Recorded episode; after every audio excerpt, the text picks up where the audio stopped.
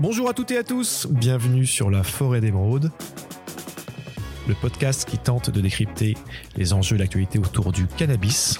Je suis Oncle Charlie et je vous reçois aujourd'hui avec Adrien.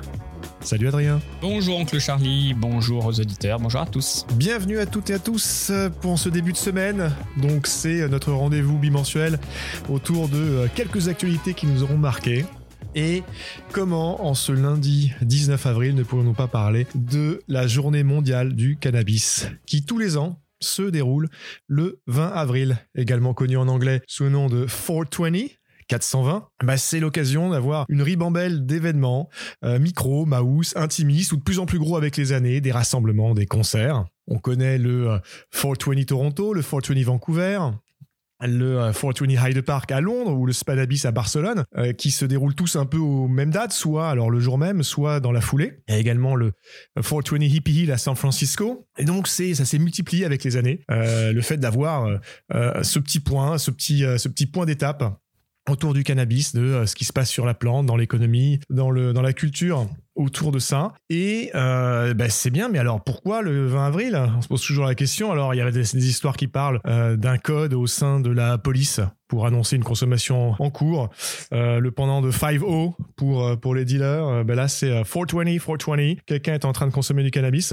Un autre parle de l'anniversaire d'Adolf Hitler, qui est également le 20 avril. Ou encore, il y en a même qui poussent la réflexion aussi loin que de prêter à Bob Dylan, en tout cas une chanson de Bob Dylan, Rainy Day Woman, number 12 and 35. Euh, l'origine donc du, euh, du 20 avril, 12 multiplié par 35, donc 12 by 35, étant égal à 420. Donc avec les années, toutes ces, ces théories un peu farfelues euh, se sont accumulées, mais aujourd'hui la piste la plus crédible semble être celle qui mène sur celle du comté de Marin en Californie. au début des années 70, un groupe d'amis, se faisant appeler les Waldos, qui étudiaient tous au lycée local de Saint-Raphaël, se retrouvaient à 16h20, donc à 4h20 de l'après-midi, pour s'en envoyer un petit. Il se retrouvait à côté de la statue de Louis Pasteur. Alors de là à faire de Louis Pasteur euh, une espèce de saint patron du cannabis, il n'y a qu'un pas.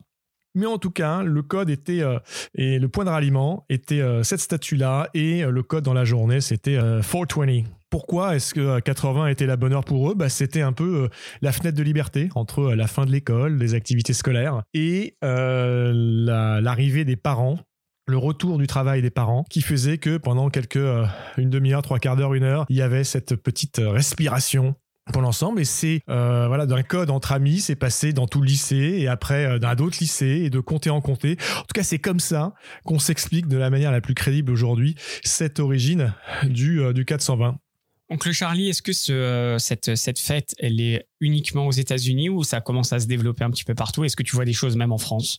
Alors ça s'est développé au-delà des États-Unis. Hein. Euh, aujourd'hui, on a, euh, ne serait-ce qu'à Londres, euh, l'événement 420 Hyde Park ou le Spadabis à Barcelone. ça, c'est un code qui a été repris et aujourd'hui, bah, ça permet à beaucoup de marchés, beaucoup de pays de faire un événement officiel ou officieux autour du 20 avril. Donc aujourd'hui, on trouve ça dans le monde entier. Dans le monde entier, en date du 20 avril, il va y avoir des petits événements, plus ou alors plus ou moins petits, plus ou moins gros, mais qui vont se dérouler soit le 20 avril, soit lors du week-end le plus proche. Voilà, donc demain, c'est le 20 avril. Renseignez-vous autour de, bah, autour de chez vous, savoir s'il n'y a pas un, petit, une petite réunion qui respecterait les mesures de distanciation sociale et la loi pour ne serait-ce que parler de cannabis. En tout cas, on vous met quelques petits liens pour avec euh, une liste d'événements. Sait-on jamais le jour où on pourra reprendre les déplacements et puis un petit résumé de ce qu'on vient de vous raconter. Oncle Charlie, tu avais une deuxième news que tu voulais couvrir. Oui, c'est un article de Slate euh, qui m'a euh, bah, qui m'a beaucoup intéressé parce que sujet actuel, on a parlé de New York, euh, bah, New York, New Jersey, c'est ces deux gros États qui ont qui ont légalisé officiellement assez récemment, en tout cas pas dans les faits, hein, mais ça a été voté, ça va être mis en place bientôt. c'est bah, tout ce qui touche l'accès euh, au marché du cannabis pour les communautés. Quand je dis au marché, pas en tant que consommateur, mais en tant, qu'acteur. Les communautés, euh, minorités, communautés qui ont beaucoup souffert de la prohibition. Donc c'est beaucoup de communautés dans, dans des quartiers euh, où avait des trafics, des communautés également euh, bah, de couleur qui ont plus été arrêtées, incarcérées et ainsi de suite que les communautés. Alors c'est des sujets qu'on a déjà couverts mais c'est qu'est-ce qui est embarqué dans le process de légalisation pour faire en sorte de compenser un peu tous les désagréments, et si encore désagréments, le mot est faible, que ces, que ces euh, communautés, que ces populations ont subi durant toute cette période de prohibition. Donc c'est un vœu pieux, c'est souvent même très mis en avant, mais qu'en est-il au-delà du discours marketing? La réalité aujourd'hui, ben, c'est que c'est les gros acteurs principalement qui bénéficient de ces processus de légalisation. Entre les, les barrières capitalistiques, ou les barrières concrètes hein, euh, de, à un manque ou une déficience d'accès à des ressources bancaires pour investir, ben, il y a beaucoup de petits entrepreneurs qui euh, ben, n'arrivent pas à sauter le pas et qui face à ces euh, gros acteurs, soit nationaux ou internationaux, ben, en fait n'arrivent pas à, ben, à développer leur activité. C'est très compliqué. Alors le faux semblant, c'est que dans beaucoup de législations, on a embarqué des minimums de licences pour créer euh, des, boutiques vendant du cannabis, donc un minimum de, euh, de licences à octroyer pour des personnes issues de ces minorités-là ou de ces communautés-là. Bah, le problème, c'est que vous avez beau euh, réserver un, un, certain pourcentage, alors que ça soit 10%, 15%, 20%, 25%, un peu plus, un peu moins, très bien. Mais si ces licences ne trouvent pas preneur pour les raisons, une partie des raisons que j'ai évoquées juste avant, bah, finalement, bah, ça reste simplement une mesure d'affichage qui n'a aucun effet dans la vie réelle. Donc c'est un article qui m'a intéressé parce que c'est un sujet actuel. C'est euh, comment est-ce qu'on compense euh, tout le tout le mal qui a été fait sur certaines populations? Comment est-ce qu'on leur on, les aide en tout cas à, embarquer sur le euh, sur le, secteur? Bah c'est pour l'instant c'est un peu un loupé. Donc ça c'est un gros dommage et on, on espère que le tir sera corrigé. En tout cas voilà on sera super vigilant sur ce sujet-là. Et pour finir, Adrien, l'information dont tu voulais parler, toujours très tech, toujours très business, vas-y. Je voulais finir sur une note un petit peu plus euh, légère euh, pour nous faire un petit peu plus euh, sourire.